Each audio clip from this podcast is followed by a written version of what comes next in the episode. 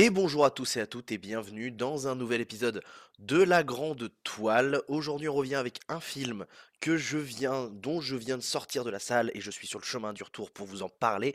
C'est un film que j'attendais énormément. Pour ceux qui découvrent le concept du podcast, il est très simple. Je viens de sortir d'une séance de cinéma et en sortant de cette séance de cinéma, j'enfile mon casque sur la tête et sur le chemin du retour, je vous raconte mon avis à chaud même à brûlant, puisque j'en sors tout juste.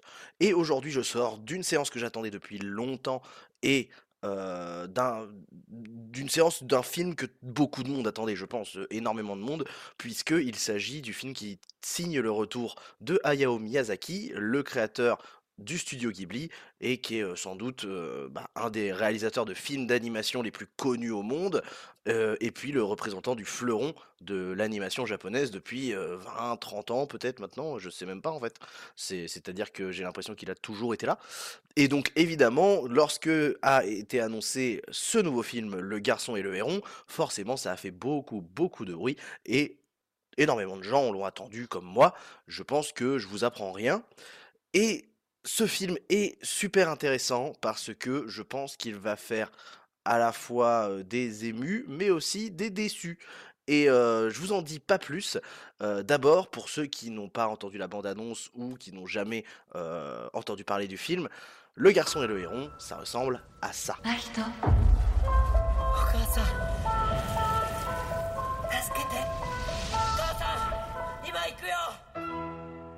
Alors je vous préviens avant de commencer, je suis malade à crever, donc si j'ai une petite voix, que j'ai le nez bouché, etc., je m'en excuse à l'avance. J'essaye de faire ça en, gardant un petit peu une voix de, mec à peu près normal, mais ce qui est vraiment difficile en ce moment. le garçon et le héron est donc le nouveau film de Hayao Miyazaki qui était attendu depuis très longtemps. Hayao Miyazaki qui évidemment est mondialement connu pour des chefs-d'œuvre comme Princesse Mononoke, Le Château ambulant, Le Voyage de Chihiro, euh, Porco Rosso, euh, j'en passe et des meilleurs. mon voisin Totoro, évidemment, puisque bah, c'est carrément le, logo du studio Ghibli, le studio d'animation qu'il qui a créé. Mais évidemment, il y a aussi énormément euh, d'autres œuvres qui sont sorties qui ont fait un petit peu moins de bruit quand même. On a Pogno sur la falaise, on a plus récemment Le vent se lève, on a aussi La colline au coquelicot et aussi le studio Ghibli. Alors c'est pas Hayao Miyazaki qui a réalisé, mais c'est un des plus grands films d'animation japonaise de tous les temps. Vous le connaissez forcément, ou au moins avez entendu parler du fait que c'est un tire-larme sans nom. C'est évidemment le Tombeau des lucioles. Le Tombeau des lucioles, qui est un film qui a été fait par Takahata. Isao Takahata, qui est un peu l'autre grand réalisateur de, du studio et, et, qui est du coup un ami d'Ayao Miyazaki et qui est décédé il n'y a pas si longtemps que ça, je crois. Il, il a dû décéder il y a 4-5 ans, un truc comme ça. un petit peu avant le Covid, je crois. Enfin, je sais plus trop. Bref.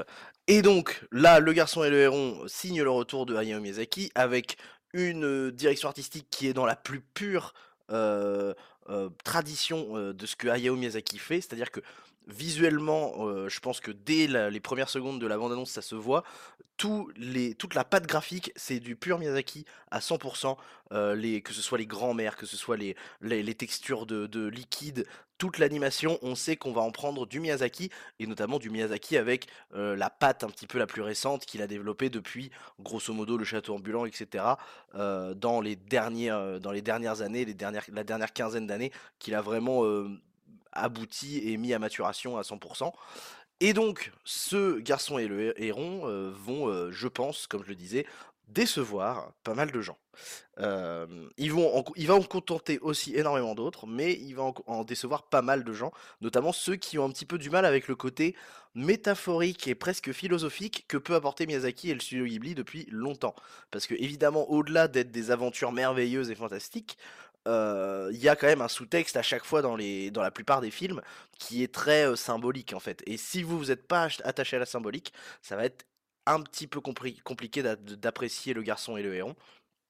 Pour vous mettre dans le contexte, moi, à la fin de la séance de, cinéma, j'ai remarqué une chose, c'est que ça a énormément perturbé les gens, et les gens sont restés assis pendant assez longtemps à la fin de la séance, et je, les ai entendus, vu que je, vais très souvent au cinéma tout seul, quasiment tout le temps d'ailleurs. Euh, d'ailleurs, on me demande souvent pourquoi je vais au cinéma tout seul, mais j'ai jamais compris cette question, parce que qui a besoin de quelqu'un pour aller regarder un film? C'est-à-dire que moi, quand je suis tout seul chez moi, je peux tout à fait mettre un film sur ma téloche. Euh, tout seul, et donc pourquoi je pourrais pas aller regarder un film au cinéma tout seul? La différence c'est juste que je vais être dans un meilleur fauteuil, devant un meilleur écran, avec un meilleur son. Donc euh, bon, c'est la petite parenthèse sur euh, cette question un peu conne de pourquoi aller au cinéma tout seul, mais parce que c'est carrément mieux, il y a personne pour te faire chier. Bref. et donc, j'ai eu l'occasion, vu que j'étais seul, d'écouter un petit peu les conversations autour de moi. Et le discours que j'ai entendu, il y en a eu deux gros discours que j'ai entendus. Ça a été, le premier, ça a été j'ai rien compris. J'ai rien compris. Il y, a, eu beaucoup de gens qui ont essayé de, comprendre l'histoire, de comprendre la logique de l'univers. Parce que forcément, euh, Miyazaki, si vous avez un petit peu regardé Miyazaki, vous savez que les univers peuvent être très, euh, très euh, abstraits, avec des, des concepts qui ne sont pas toujours très bien délimités, définis, avec des règles dans les, dans les mondes qui n'ont pas forcément de sens à, chaque fois. Et c'est pas grave, en fait. Si vous voulez apprécier du Miyazaki à sa juste valeur, il faut se dire tout de suite que c'est pas grave, sinon ça va être très compliqué pour vous. Et, et l'autre discours, c'était que c'était assez lent, en fait. Que c'était assez lent, que c'était très calme. C'est un, c'est un film qui est très calme, qui prend son temps, qui va vraiment, vraiment, vraiment être mou. D'ailleurs, petite problématique là-dessus, c'est que moi, le, le, rythme me dérange pas du tout. Je pense que je l'ai déjà dit plusieurs fois dans le podcast, euh, dans les épisodes précédents, mais moi, les films lents qui prennent leur temps, etc., je, n'ai aucun problème avec ça. Au contraire, quand c'est bien fait, j'apprécie. Et, euh, et, plus je vieillis, plus j'ai remarqué que j'apprécie. Donc euh, ça, c'est un truc sur lequel, si je dis ça, ça veut dire que c'est pas du tout forcément un, un, défaut du film. Par contre, c'est peut-être un défaut pour vous si vous êtes habitué et que vous avez envie d'un film qui vous donne beaucoup d'éléments et beaucoup d'avancées euh, narratives euh, très vite pour rentrer dans le vif du sujet à fond. Euh, ça, par contre, ça va peut-être être un peu compliqué pour vous si vous voulez ce genre de choses. je pense que si vous êtes habitué à Miyazaki, vous savez sans doute que Miyazaki, il peut avoir aussi des phases où il prend beaucoup son temps pour développer. Là, la différence, c'est que c'est vrai qu'il n'y a pas de grandiose. je pense que les plus gros succès de Miyazaki sont des films qui ont amené du grandiose, qui souvent amènent des enjeux narratifs qui sont très gros, avec notamment, par exemple, dans Princess Mononoke, il y a carrément l'existence entière de l'univers qui est dépeinte, qui, qui est dépeint, qui est mis en jeu avec à la fin, donc je vous spoil, enfin si, Bon, allez, je spoil Princesse Mononoke parce que depuis le temps vous êtes censé l'avoir vu, mais, à la fin ils essayent de, du coup de chasser l'esprit de la forêt.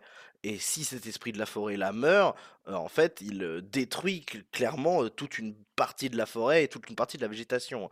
Donc évidemment, il y a tout un, une réflexion sur le rapport de l'homme et de la destruction qu'il euh, applique sur son propre, euh, sur son propre euh, élément qu'est la Terre, etc., le rapport homme-nature, etc. Donc voilà. Mais c'est du grandiose dans le sens où tous les enjeux sont super importants. C'est-à-dire que dans l'univers, vraiment, si, si, le héros ne réussit pas sa mission, c'est-à-dire que cet univers-là peut quasiment être détruit. Pareil pour le château ambulant. Le château ambulant, il y a vraiment un enjeu avec des guerres qui, sont, qui mettent en, qui mettent en péril l'équilibre d'un pays. Il y a une géopolitique entière qui est, qui, est qui est, dépeinte. Et là, on revient par contre sur un film qui est sur une, euh, non plus un, une macro-narration, avec une, une, histoire qui met en jeu euh, l'existence entière d'un pays, voire d'un monde. Mais là, on a, alors on a quand même un petit peu la remise en jeu d'un monde, mais on a quand même une sensation un petit peu plus minimaliste, dans le sens où ce monde est une bulle un peu, un peu euh, c'est le monde dans lequel il va. Donc, le garçon, évidemment, vous vous doutez bien, vu que c'est un Miyazaki, que on va avoir le syndrome de l'armoire magique. Donc, ce que j'appelle le syndrome de l'armoire magique, c'est pour faire référence à Narnia, c'est-à-dire le moment où un monde très réel va être coupé un petit peu dans son existence par le fait que le héros, qui lui vit dans un monde très réel, va trouver ce que j'appelle l'armoire magique, mais qui est grosso modo un élément de narration par lequel il va traverser euh, bah, euh, un, monde pour se retrouver dans un autre qui lui sera complètement fantastique, complètement merveilleux. Et, euh, donc dans, l'idée c'est ça. Et si vous regardez, que ce soit le voyage de Shihiro par exemple, que ce soit même le, château ambulant, etc., il y a énormément de d'armoires magiques dans les, scénarios de, ce que fait le studio Ghibli. Peut-être pas, par exemple, sur Princess Mononoke, où on est directement dans un monde fantastique, etc. mais grosso modo, c'est un, c'est trope de scénario qui revient tout le temps. Et, donc là, évidemment, ça ne déroge pas à la règle, on en parlera un petit peu plus après. Et, euh, voilà, donc il y a, ce truc-là, et ça prend énormément de temps avant qu'on tombe dans l'armoire magique. hein. C'est ça qui, va vraiment être perturbant pour beaucoup, beaucoup de personnes qui vont voir le film, je pense. C'est que ça prend son temps pour mettre en place notamment le contexte social autour du garçon, puisque le garçon est un garçon qui a perdu sa mère pendant des bombardements euh, qui ont euh, déclenché un incendie dans la maison de, ses parents euh, à l'âge, donc il a 11 ans et il doit quitter Tokyo parce que sa mère est morte et que du coup son père s'est mis un petit peu plus tard avec une nouvelle femme et il va emménager dans le manoir de cette nouvelle femme qui habite à la campagne japonaise. Et donc évidemment on a le classique de l'animation japonaise, c'est-à-dire le traumatisme de la Seconde Guerre mondiale, qui va nous mettre soit des incendies, soit des gens qui meurent, soit des, explosions énormissimes pour évidemment faire référence au, au traumatisme national qu'étaient Nagasaki et Hiroshima. Et donc ça c'est un trope de narration dans l'animation japonaise, enfin dans, les films japonais qu'on retrouve partout. Par exemple Godzilla est issu de cette espèce de, fascination pour, pour le nucléaire et, le, et le- les bombes Hiroshima et Nagasaki. Il y a énormément de choses qui sont issues de ça. par exemple Akira, Akira c'est complètement issu de, de, ce, de cet imaginaire-là qui a, qui a, cette espèce de fascination morbide pour la guerre et notamment pour la bombe nucléaire. Il y a, bah, par exemple, dans les scènes de guerre dans, dans Château Ambulant sont aussi des, scènes qui font écho à, ces traumatismes-là.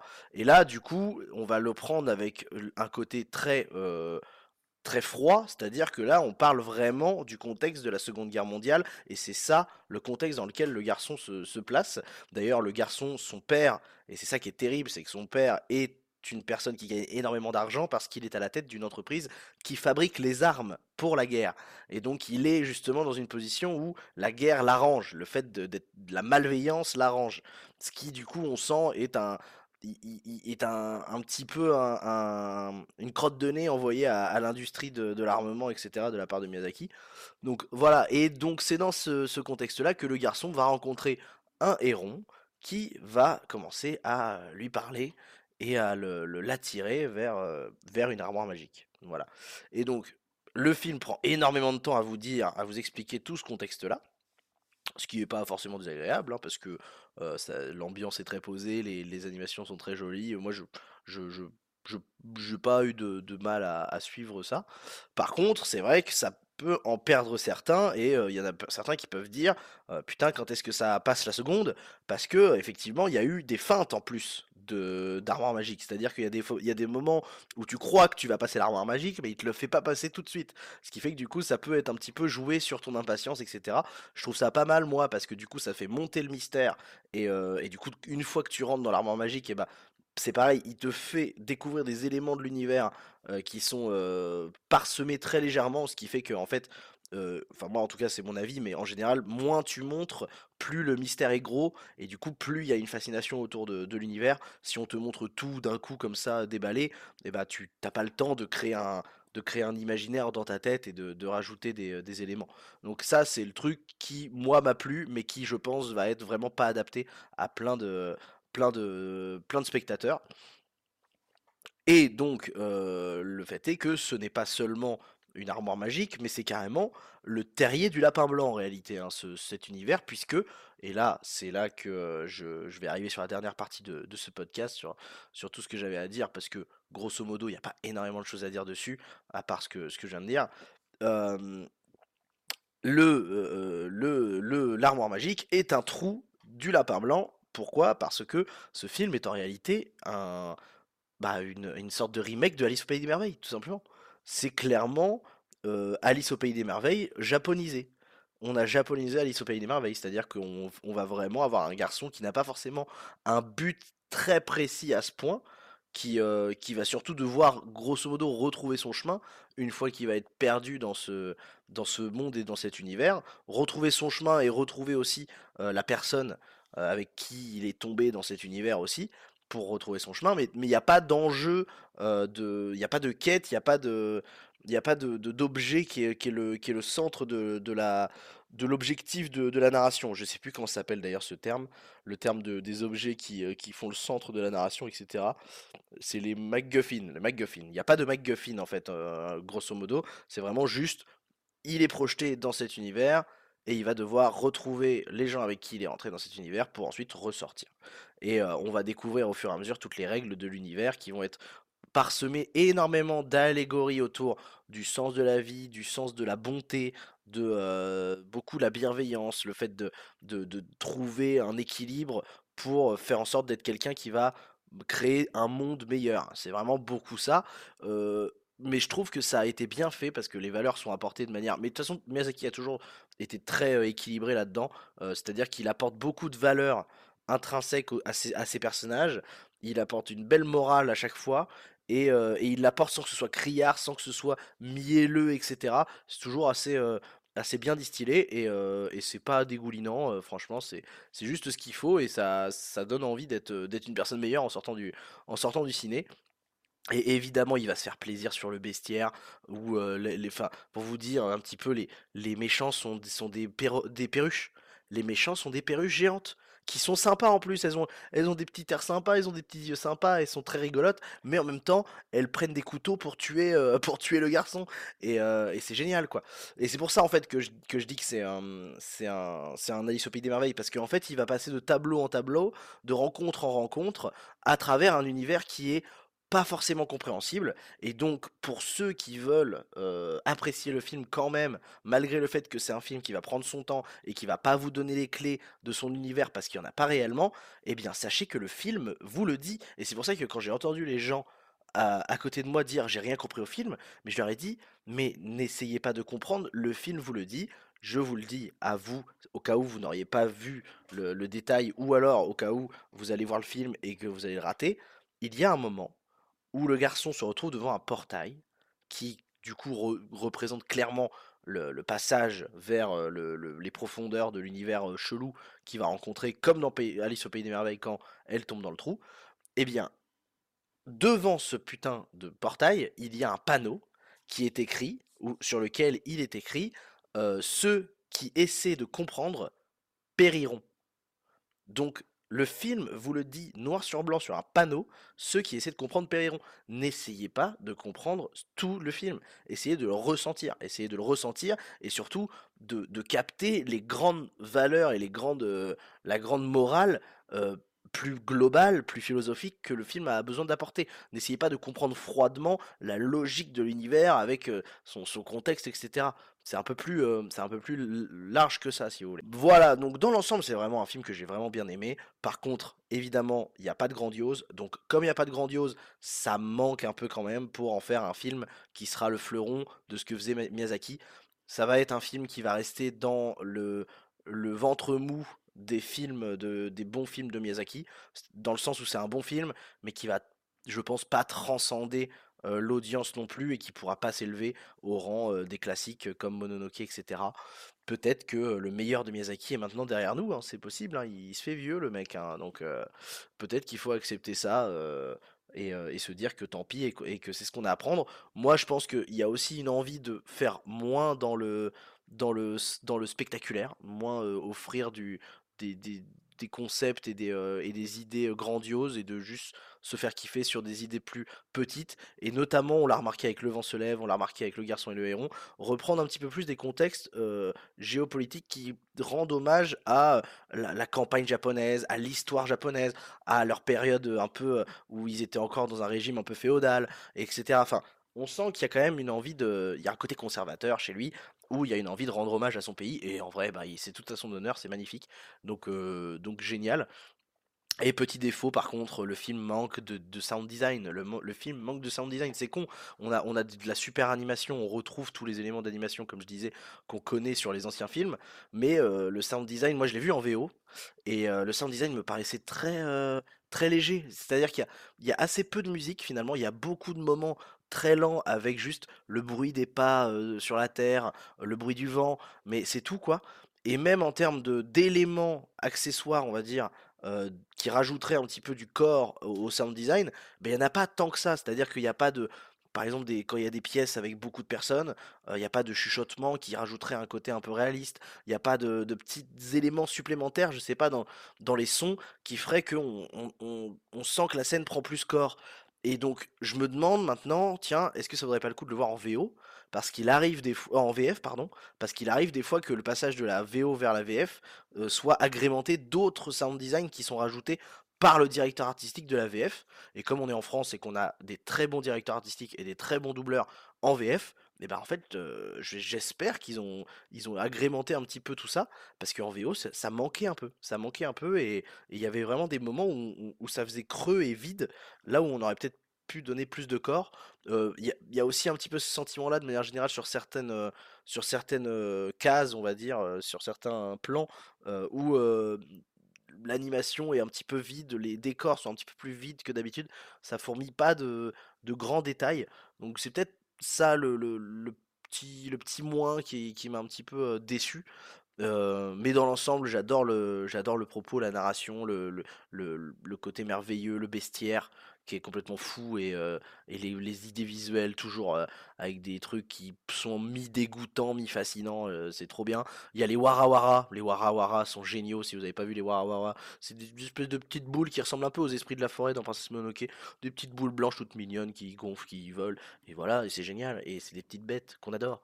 Ah oui, et pourquoi je parle d'éléments philosophiques depuis tout à l'heure, je me rends compte que je l'ai pas précisé mais en fait c'est alors très souvent il y a un discours sociétal et philosophique dans les œuvres de Miyazaki, mais celle-ci encore plus puisque elle est apparemment de ce que j'avais compris avant d'aller avant d'aller au ciné, je, me suis, je me suis un petit peu renseigné parce que je bosse un peu quand même. Et, et bien en fait c'est inspiré d'un roman qui s'appelle Et vous comment vivrez-vous d'un mec qui s'appelle Genzaburo, je sais plus quoi, j'avoue que j'ai oublié son nom, qui a été du coup publié à l'année durant laquelle le, film Le garçon et le héron se passe. Et en fait, c'est un, roman philosophique qui justement retrace l'histoire d'un garçon qui traverse des, aventures un petit peu un petit peu rocambolesques et ces aventures ont surtout un but et un propos qui va être de réfléchir, de se remettre en question et d'apporter des valeurs et de la morale sur laquelle bah, gamberger. Donc voilà, grosso modo, ce que, ce que j'avais à dire sur le garçon et le héron j'aimerais vous faire une, une recommandation pour cette fois. Je le fais pas dans, dans la plupart des épisodes, je l'ai pas fait, j'ai pas fait de recommandation. Mais là, j'aimerais vous faire une recommandation d'un film d'animation japonais qui est d'un autre réalisateur, qui est de d'un autre acabit, dans un autre univers, qui cette fois a ce côté aussi un petit peu, pas forcément Alice au Pays des Merveilles, mais un peu Armoire Magique, où vous avez un personnage dans le Japon réaliste, alors cette fois le Japon de nos jours à nous actuellement, et qui va être un petit peu plongé dans un univers un peu parallèle, etc., via une armoire magique. Alors c'est quasiment littéralement une armoire puisque le passage vers l'autre monde se fait via une porte, une porte avec une grosse poignée.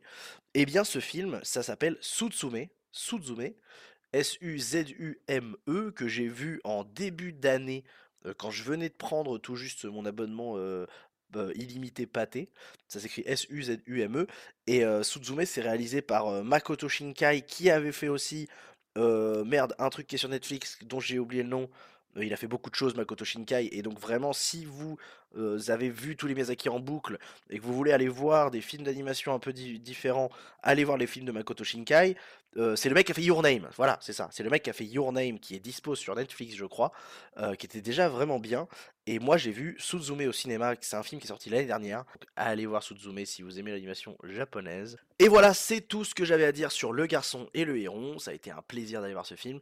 Je vous remercie d'avoir écouté le podcast jusqu'ici. Si vous a plu, vous pouvez lui laisser une petite note sur les plateformes de streaming, de podcast, etc. Vous pouvez évidemment le suivre pour pas rater les prochains épisodes, ou même réécouter ou écouter les anciens épisodes qui sont toujours disponibles sur le podcast et sur toutes les plateformes. Bref, cela étant dit, je vous souhaite une très bonne soirée ou journée.